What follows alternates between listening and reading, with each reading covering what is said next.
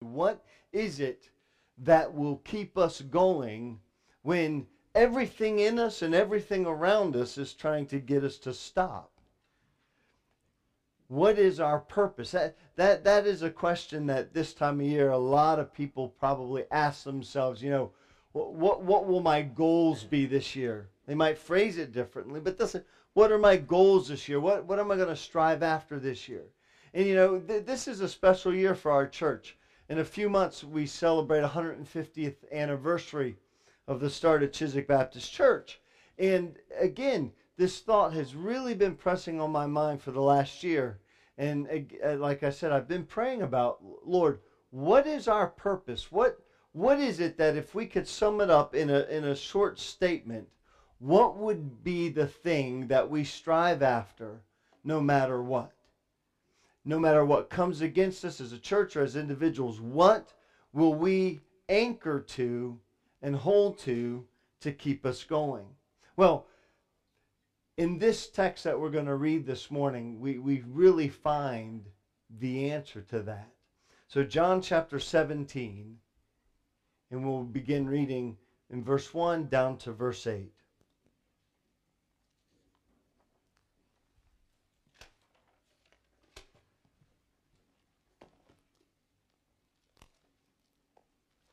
When you find your spot there, we'll read together. These words spake Jesus and lifted up his eyes to heaven. And he said, Father, the hour is come. Glorify thy Son, that thy Son may glorify you. And as thou hast given him power over all flesh, that he should give eternal life to as many as you have given him. And this is life eternal, that they might know thee, the only true God, and Jesus Christ whom thou hast sent. I have glorified thee on the earth. I have finished the work which you have given me to do. And now, O Father, glorify thou me with thine own self, with the glory which I had with you before the world was. I have manifested your name unto men, which you gave me out of the world. Thine they were, and you have given them me, and they have kept my word, or they have kept thy word. Now they have known that all things whatsoever you hast given me are of thee. For I have given unto them the words which you gave me, and they have received them, and have known surely that I came out from thee, and they have believed that you have sent me. Father, we pray in the name of your precious Son, Jesus Christ, that you would anoint this time with your power and your presence, that you would be with us, that you would clearly direct the very words that are spoken, that you would speak to us with with with the Holy Spirit of God, and that we would be that we would be directed, and that we would be moved, and that we, we would be shown very clearly what it is that, that you have for us from these words. Father, I believe that this one prayer that you prayed to your Father can be preached for many, many, many, many sermons straight one after the other and never exhaust the depth eh, of truth that is contained therein. And so, Lord, this morning, as we just look at one little aspect of it, God, help us. Help us not to leave without receiving what you have said. Help us, Lord, to, to understand the absolute weight that is upon the truth of this scripture. And Father, I pray that, that we would seek you, that we would hunger and thirst you know, Lord, you've said, Blessed are they that hunger and thirst after righteousness, for they shall be filled. Father, we pray for that filling this morning. We pray that we would be absolutely uh, satisfied with the word that comes to us, and that it would just not fill us, but it would nurture us and, and, and give us life and strength and do that which this food of God is supposed to do for his people. Lord, we want to see the things that that early church saw. Maybe they would be manifested a little differently. And Lord, we we we long to see the power of that early church. We long to see the conversion of souls, not because of gimmicks or programs or any methodology that man has, but because the power of God, the Holy Spirit, got a hold of people, convicted us of our sin, and we fell before you in repentance, turning away from sin and turning toward you. God, that's what we long for. We long for a church that is so hungry and thirsty after righteousness that nothing can stop it from seeking you and, and, and, and being in your presence.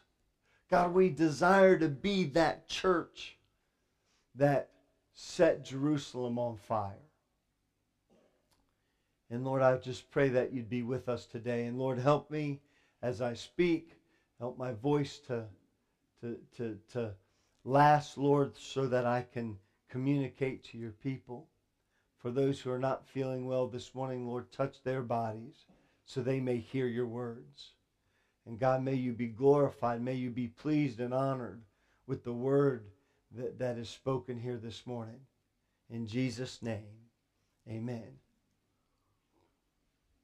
I've asked this question many times over the last seven in what nearly three quarters years that I've been minister here.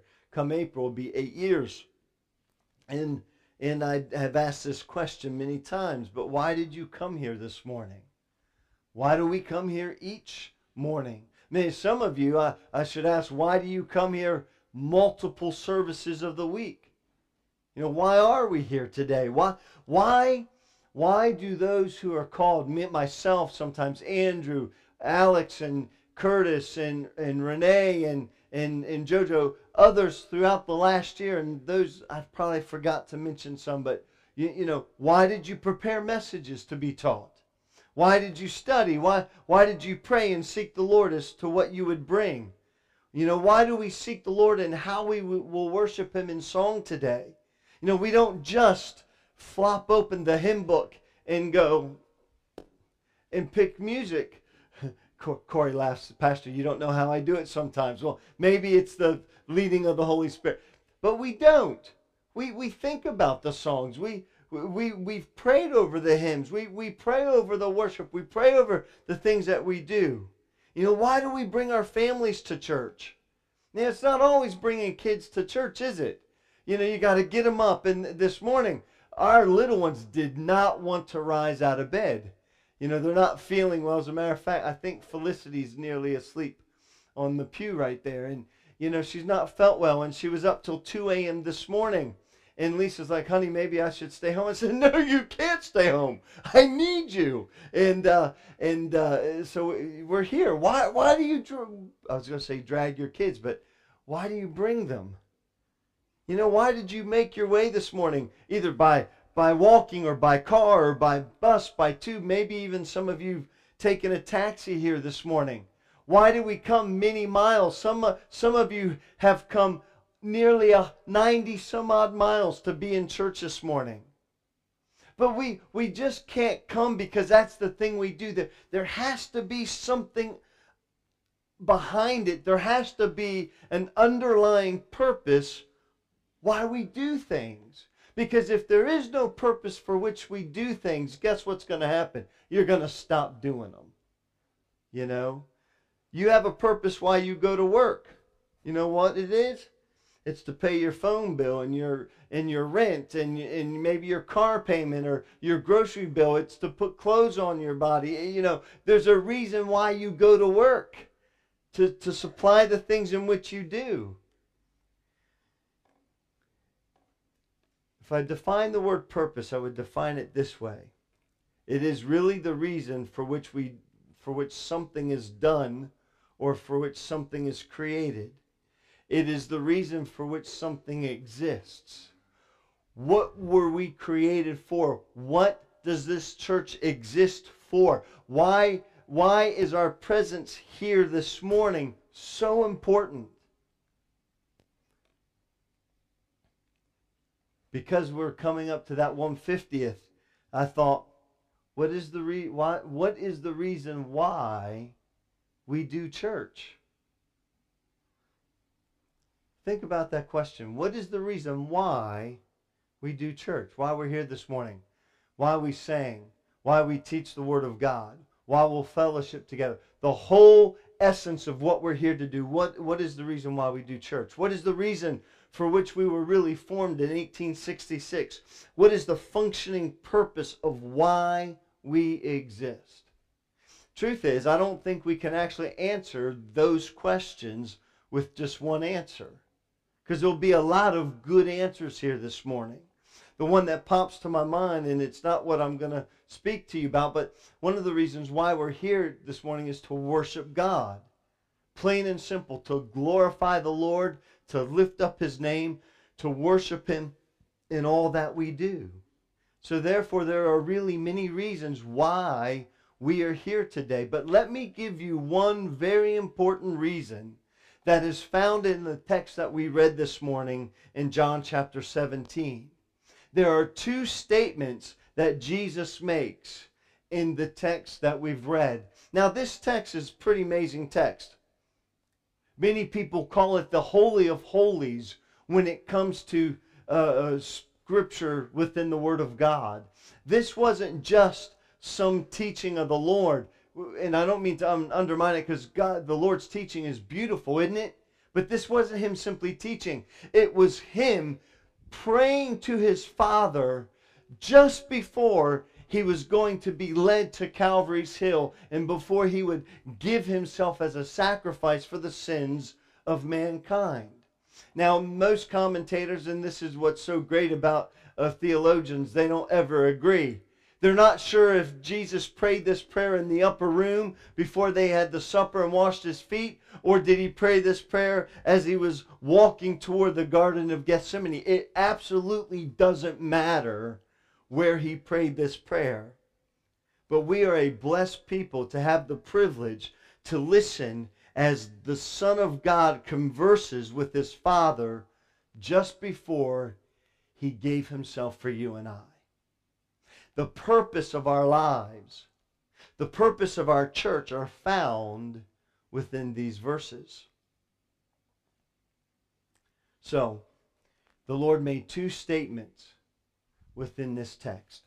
Statement number one comes from verse 3. Why don't we look at it together? The Lord says in this prayer, And this is eternal life, that they may know you the only true God, and Jesus Christ, whom you have sent. Purpose statement number one, right there. That you may know, that they may know you and Jesus Christ.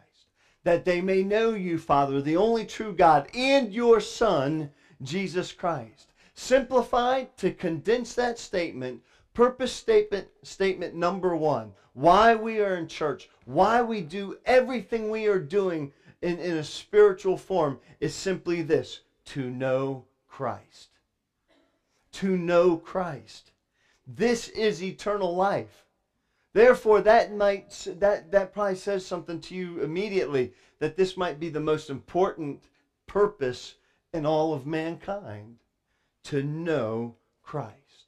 Now, as you read on, you'll find uh, purpose statement number two, and that's found in verse 6.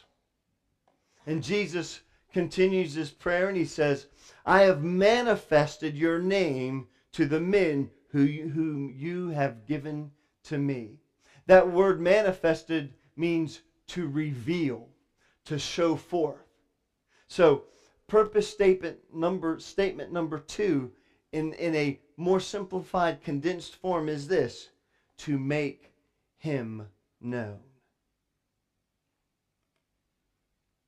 See, this is the purpose of the Son to make the Father known. And when you take John 17, as I said to you a few minutes ago, there's so much more that can be preached from this. But when you look at verses 3 and verses 6, you come you come out with the purpose statement of the Christian life. And what I believe should be the pur- purpose statement of Chiswick Baptist Church. And what is that? It is to know Christ and to make him known. The greatest thing that we can do as a people of God is to know Christ and to make him known. If there's nothing else that this church stood for but to stand for this, this statement, to know Christ and to make him known, we would accomplish wonderful things for the glory of God. What is the most important thing you want to know for your own self? It's to know Christ. What's the most important mission that you could do with your life? Not work, not make a lot of money, not be a famous uh, actor or star or a politician. But the most important thing you and I could do with our life is to make Christ known to the world. Amen? So when you look at this scripture and you want to know, why did I come here this morning?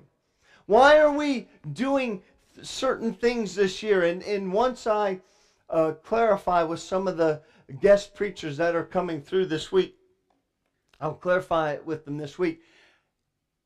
By God's grace, I'll have a schedule of events printed and on the back table for you next Sunday. But we're going to do many different things this year. Why? It's so that we as a church can know Christ and we as a church can make Christ known to the world. So let's take these two statements and, and look at them individually and separately for just a moment. To know Christ. John 17, verse 3. And this is eternal life, that they may know you, the only true God, and Jesus Christ, whom you have sent. Now, let's just be really simplistic about this. There's two ways in, in which you and I are to know Jesus Christ. And they are both vitally, absolutely important. Number one is to know Christ in salvation. You know, Jesus said that there is no other way to God by, but by me. Do you know? I make no, I am not ashamed of it. I, I love what Paul said in Romans. For I am not ashamed of the gospel of Christ. For it is the power of God to salvation, to the Jew first and to, to the Greek, to everyone who believes. You know, it is the way in which people get saved. There is no other way of salvation. Amen? There's no other way for a man or woman or child to come to God the Father except through Jesus Christ. And if anybody thinks that, then they are calling Christ a liar. Because Jesus said, I am the way, the truth, and the life. No man, that means no person, can come to God except by me. True? Amen? Yeah, amen. So, so, how are we to know God, to, to know Christ? Number one, through salvation. But number two, it shouldn't end with that. We shouldn't just to come to Jesus in salvation say, okay, I know you as my Savior, and then stop there but to know him in relationship, to know him as a friend, to know him as a great counselor, to know him as a comforter, to know him as the one that walks with you when, when the, the time is dark, to know him as one who walks with you when things are well. I mean, to know Jesus in relationship. It's like knowing your spouse in relationship. You know, I, I was I was just thinking about Lisa this past week. Yeah, I am so blessed by her, I hope I die first. Laugh, folks. You know why? Because I don't want to be without her. But the Lord will be with I know that. I still don't want to be without her. She's my friend. I mean, I, I on on oh boy. May 19th? 19? Whoo! 19th of May, 1990. I knew her as my wife. Okay?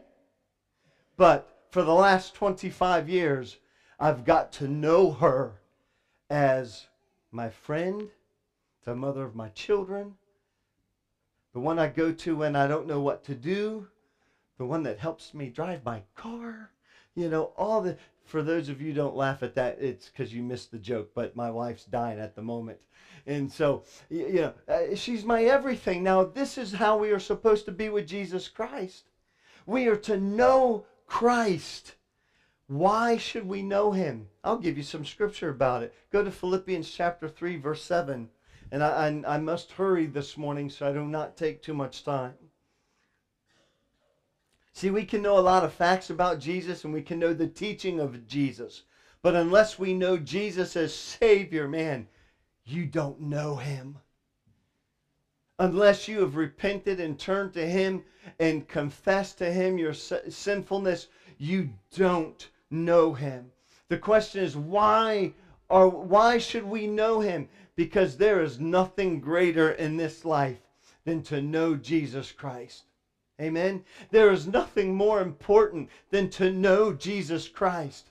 There is nothing that has a greater eternal value than to know Jesus Christ. You know what Paul said about knowing Jesus? Paul said, There is nothing in my life, past, present, or future, that doesn't contain him that is more important than knowing Jesus Christ. Paul says, as a matter of fact, I have given everything because it's dung, it's rubbish compared to knowing who Christ is.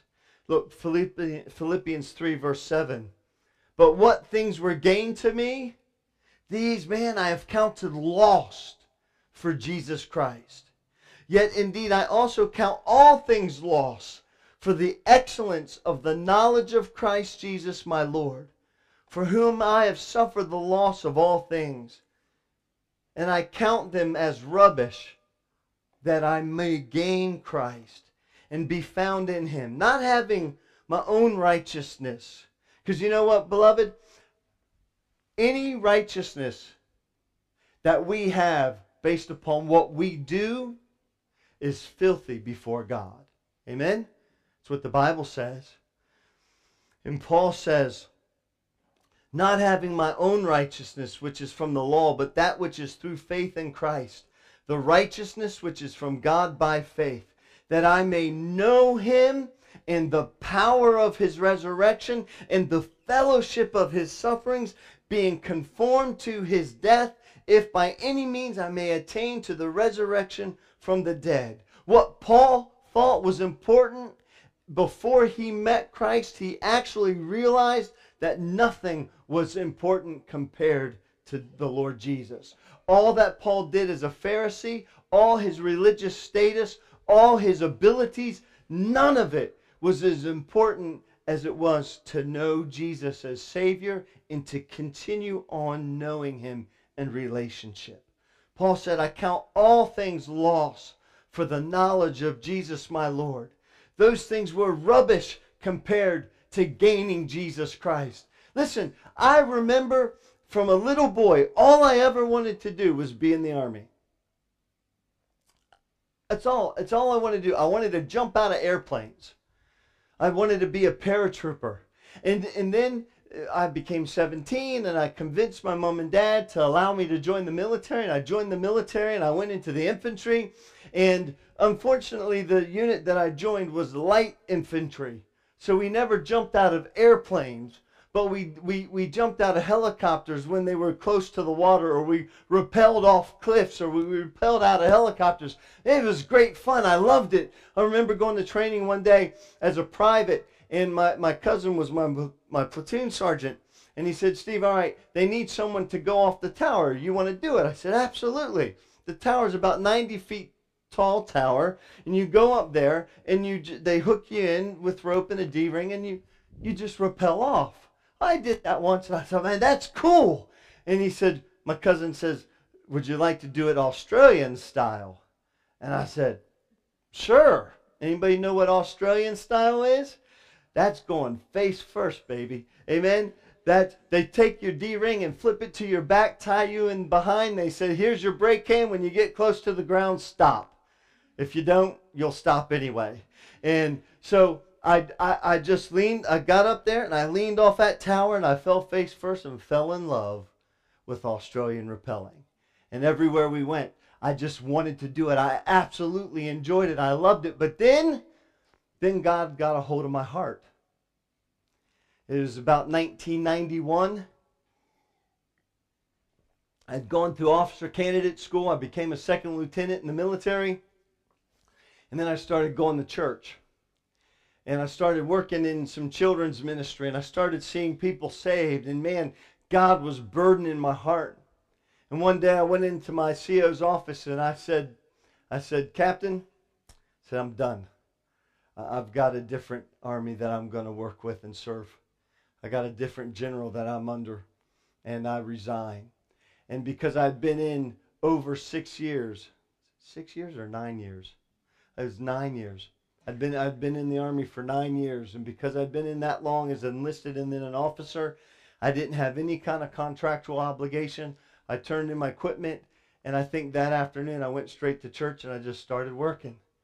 And I look back, and as much as I love the military, as much as I love doing all that, you know what I think? It's all but rubbish compared to knowing Jesus Christ and walking with Him and serving Him and giving my life for Him. Do I long sometimes for the days where I jumped out of helicopters and off cliffs? Absolutely.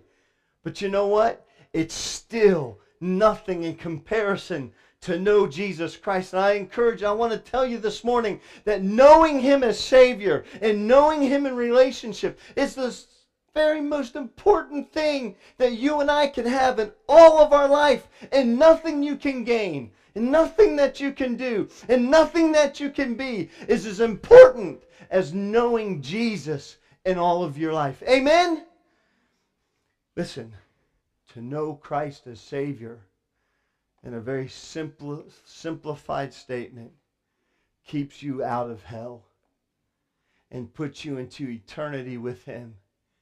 And one day you will know Him like He knows you this morning. There'll be no questions or, or anything like that. You will know Him clearly. But you know what? You can know Him now. You can know Him as your Savior and you can know him as your friend. Once you and I know Christ as Savior, it doesn't end there. We need to continue on knowing him. Take your Bibles back into Philippians chapter 3 again, but look at verse 12. This is connected actually to verse 10, where it says that I may know him in the power of his resurrection, the fellowship of his sufferings, in being conformed to his death. And then in verse 12 it says, Not that I have attained it all yet, or that I am already perfect, but I press on. You ought to underline or circle, or if you have a tablet like I do, highlight that little term. I press on. Paul says, I don't stop with just knowing him. I move forward in my relationship. I press on. I work at it. I am diligent in my life, living so that I may know him, that I may lay hold of that for which Jesus has laid hold of me. Brethren, I do not count myself to be there yet. Paul says, I do not count myself as to have apprehended, but this one thing I do. I have forgotten all those things which are behind and I reach forward to those things which are ahead. I press toward the goal for the prize of the upward call of God in Christ Jesus. Listen, what is our purpose here this morning? To know Him. If you don't know Him as Savior, then that's the first thing you need to do. Because you can learn all His doctrine, you can learn all kinds of stories. You can quote verses even, but until you come in repentance to trusting, you can't know Him at all. Paul says, I want to know Him. And to Peter, Peter goes on to say, but you are to grow in the grace and knowledge of our Lord and Savior Jesus Christ. Beloved, don't stop. Just don't stop at the point of salvation. Strive. Strive and work. Seek and press on. Do all that you can to know him and know him better. Do look. You want to grow in your faith? Then put as much effort into your faith as you put into your hobbies or that as you put into your work. There is one great purpose in our life, and it's not to do anything else but to know Christ. Because we live in this world, we got to work. But that's not your purpose in life. Your purpose in life is not your job. Your purpose in life is not to get all the fancy clothes. Your purpose in life is not to get anything for yourself except to know him. That's what Paul spent his life doing, to know him. Beloved, you will never regret knowing Christ. You know, in the church here, why do we teach and preach and study the Word of God? Because we want to help you know Christ. Why do we have times of fellowship? Because in fellowshipping, we want to help you know Christ. You know, I've been convicted several months ago that, that we ought to be a praying church. And you know, Wednesday night we left out of here and we were studying the book of Job and we left out of here and, and I can't remember if it's when we got home or the next morning, but a couple of my kids came to me and, and they, they said, Dad, we, we were crying during the prayer time on Wednesday night. Man, and, and I sensed it, but I thought maybe I was the only one. But someone else came to me and said, No, there were several others crying. You know why? Because the power of God, man, it's felt like the presence of the Lord just swept through here. You think, Oh no, this guy, this pastor guy, he's a little funny. Man, God is real, amen. God is real and He's alive and He's living and He wants to move and work in, in our lives. And man, I want to let Him do that. And I sat right there Wednesday night and I was listening to the prayers and of the people and, and praying to the Lord. Man, God got a hold of our heart. And listen, if this church is going to do anything, and if you and I are going to do anything for God, it is going to be on the backbone of prayerfulness. Amen. It is going to be God's people being moved to just surrender and yield to the living God. That's why we have Wednesday night Bible study and prayer meeting. That's why next Saturday morning at Andrew Tidswell's house, we're going to have prayer, breakfast, prayer breakfast. Open up for everybody, not men, not just women, but teenagers and above. You want to come and eat? And, and Andrew said, I promise I won't have anything with blood or guts or curdled anything. We'll have simple food, you know, like rabbit brains and that kind of thing with scrambled eggs and but you know, we'll eat a little bit and we'll share requests with each other and then we'll just pray. You know, I, I, I'm blessed to be a part of some prayer circles. You know, there's a lot of wonderful things about social media, one of which is the ease in which people can be connected.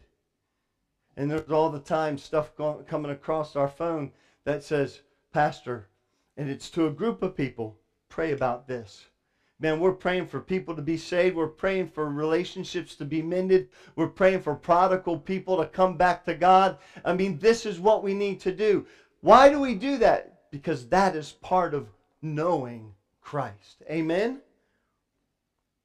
But this is only one part of the purpose that we see in John, John 17. It is only half of the purpose, I believe, for which we as a church are here. Number one, it is to know Christ, to know Him in salvation and to know Him in relationship. And listen, all of us, all of us, we've not gotten there yet when it comes to our relationship in Christ. None of us are there. Paul said, I'm not there, but I keep working at it. And I just encourage you, keep working at it. Stay striving after the most important thing you can do more than anything in this world, and that is to know Jesus. Number two, look at verse 6.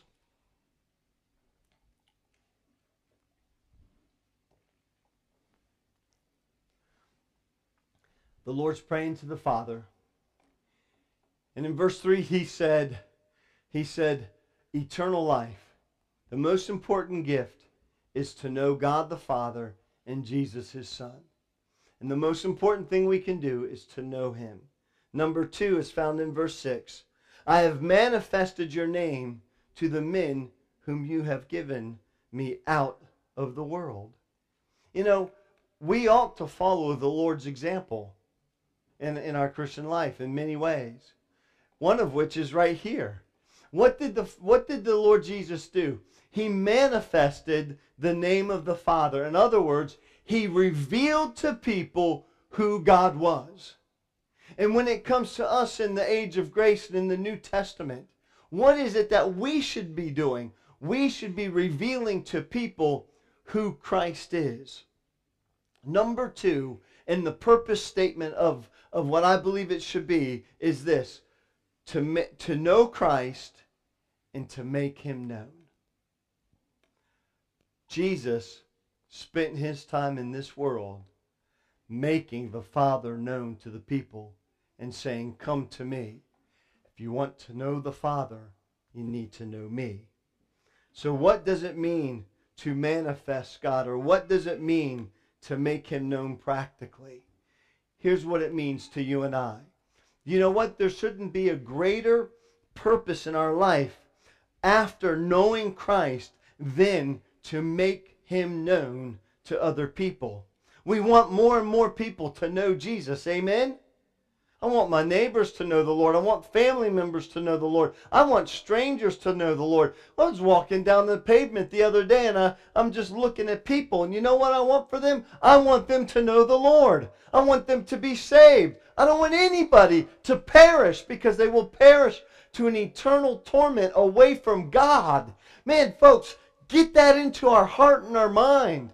This is not a game. We are not here just to be filled. We are here to be filled so that we can go and live in this world to, so that others can know Jesus Christ. You say, man, if you're visiting this morning, you say, wow, do you holler all the time like this? I don't think so. Maybe I do, maybe I don't. But I am passionate about this. I believe it'll change our life. I'll be, I believe it'll change your life to get a hold of the purpose of to know Christ and to make him known. How do we do this? To make more and more people know Jesus in salvation and in relationship that are not a part of our church. Take your Bibles to Matthew chapter 4.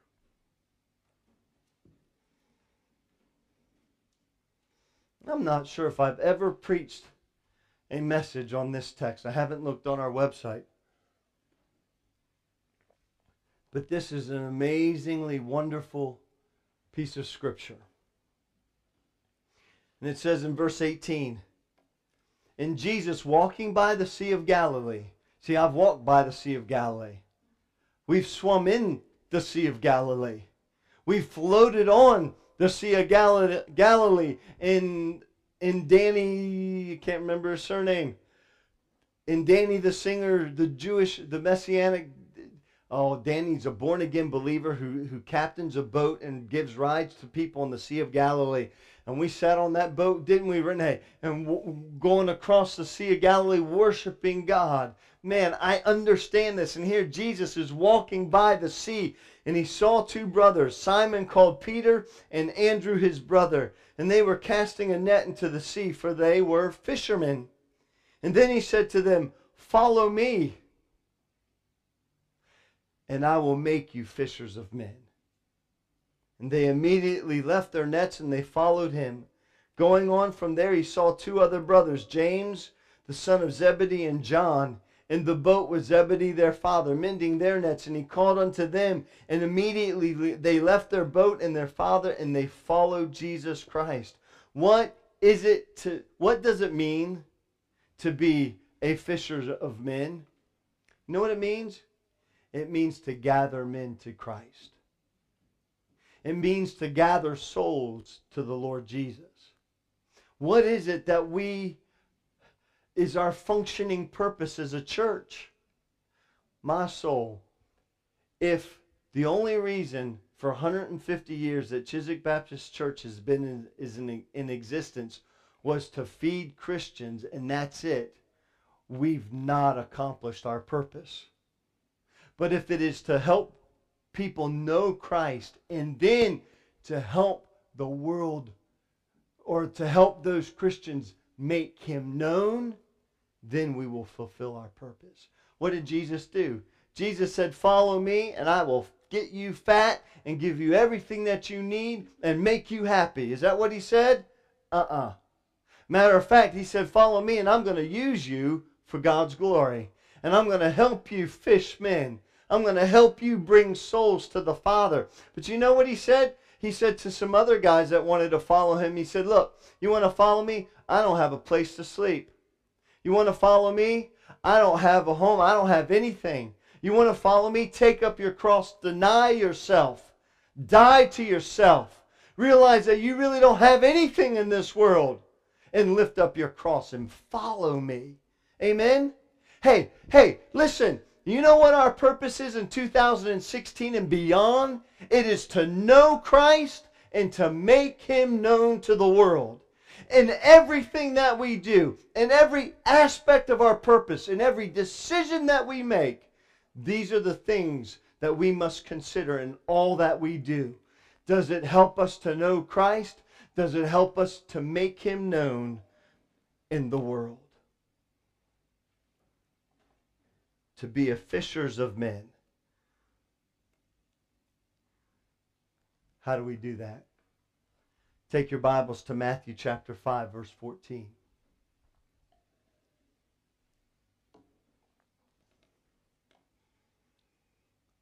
It says in that word from 14 to 16, You are the light of the world. A city that is set on a hill cannot be hidden, nor do they light a lamp and put it under a basket, but they put it on a lampstand. And it gives light to all who are in the house. Let your light so shine before men that they may see your good works and glorify your Father in heaven. What is it? What does it mean to, to let your light so shine that they see your good works and glorify your Father in heaven? You know, it means this to do things so that people can see the good works you do and to praise God for it. Or, in other words, to acknowledge that what you do is from God. Listen, beloved, it is not enough just to live in such a way in front of people that they think you're a good person. Do you understand me? That's not enough. Our goal isn't to be so good and kind to people that they walk away with a warm, fuzzy feeling thinking, wow, he's a good person. That's not it. What it what what what we're supposed to be doing is being that kind person, being that generous person, doing things so that people can see that what you're doing behind it is Jesus Christ. We are supposed to do good things, feed the poor, help the homeless, help the needy, help the burdened, and, and, and every other thing that we can do good, we ought to be doing it if we can. Why? So that we can use it as an opening to introduce people to Jesus Christ. Amen? Our good works are to be an avenue to introduce people to Christ. Our good works are to be an avenue to help others who know Christ to become stronger in Christ. Amen? Listen, that's our purpose. Do you know why some of us live a life that we feel like it's floundering in this world? Because we don't live with purpose. A long time ago, I gave up on the purpose of, of earning money. A long time ago, I gave up on the purpose of trying to make my way in the world, to establish myself in a job where people, you know, I, that I've got some authority or power over. I don't care. And you know what else I've done? I don't care if our church ever runs thousands of people or hundreds of people. But you know what I do care about?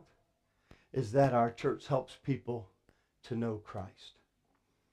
And that our church makes him known to the world. That's what I think the greatest purpose in life is all about. What's our mission? It is to know Christ because there is nothing more important than that. It's more important than feeding people. It's more important than housing people. Now, those things are needed, and we, we need to help people have those things. And sometimes you can't preach the gospel until you meet their physical needs. Amen? You can't. It's like those women that are being helped in that Ella's home. Man, you can't just go right up on the street and say, let me tell you about Jesus. You need to, well, yes, but you need to help them, don't you? So I'm all for it. But to know Christ, because there is nothing more important. But it's also to make him known, because that is what he has called us as Christians to do, to be fishers of men. I got a puzzle. And now you can't tell it. But this little bucket of puzzle pieces makes a dragon. Amen? Now, when you came in this morning, did any of you receive a puzzle piece? Raise your hand. If you didn't get a puzzle piece, you see Andrew after church and he'll give you a puzzle piece. You know what? If I sat up here right now and I started building this little dragon with these little so called want to be Lego pieces, I would never get it finished. Why? Because I don't have the patience or the mindset to put a puzzle together. But I'd give it to Ariel or I'd give it to one of my kids because they love to make these little puzzle pieces. But you know what? Each of you have received a puzzle piece. Now, if one of you decided not to be a part of creating this puzzle, we will never make the dragon. It will never serve its purpose. It will never become what it is supposed to be. It is supposed to be a red and white dragon. Now, it's your choice. We have a mission to do. And our mission as Chiswick Baptist Church is to know Jesus Christ and to make him known in the world. But we cannot do it without you. So what are you going to do with your piece? You make a choice. Am I going to be a part of the mission to make, to know Christ and to make him known? Or am I going to hide my piece and put it down? And if that's the case, we will never accomplish what we've been called to do. Because if one of us misses out on the purpose for which he's called you, then this will never happen. And here's what I want you to do. I want you to take your piece. I want you to keep it. I want you to take it home. I want you to put it on your desk or put it in your pocketbook or put it in your purse or keep it in your wallet or do whatever you want with it. But keep it in a place so you can see it. So it will be a reminder for you of this one thing. You are needed. You are needed. And the work of God depends at this church on what you do with your piece. The purpose I, that I believe as your pastor for Chiswick Baptist Church is simply put like this to know Christ and to make him known. Every head bowed. Let's pray together. Maybe you're here today and you're visiting or you've been here many, many, many months, years even maybe. Man, it is time for you to trust the Lord. Not religion, not anything, but to be saved.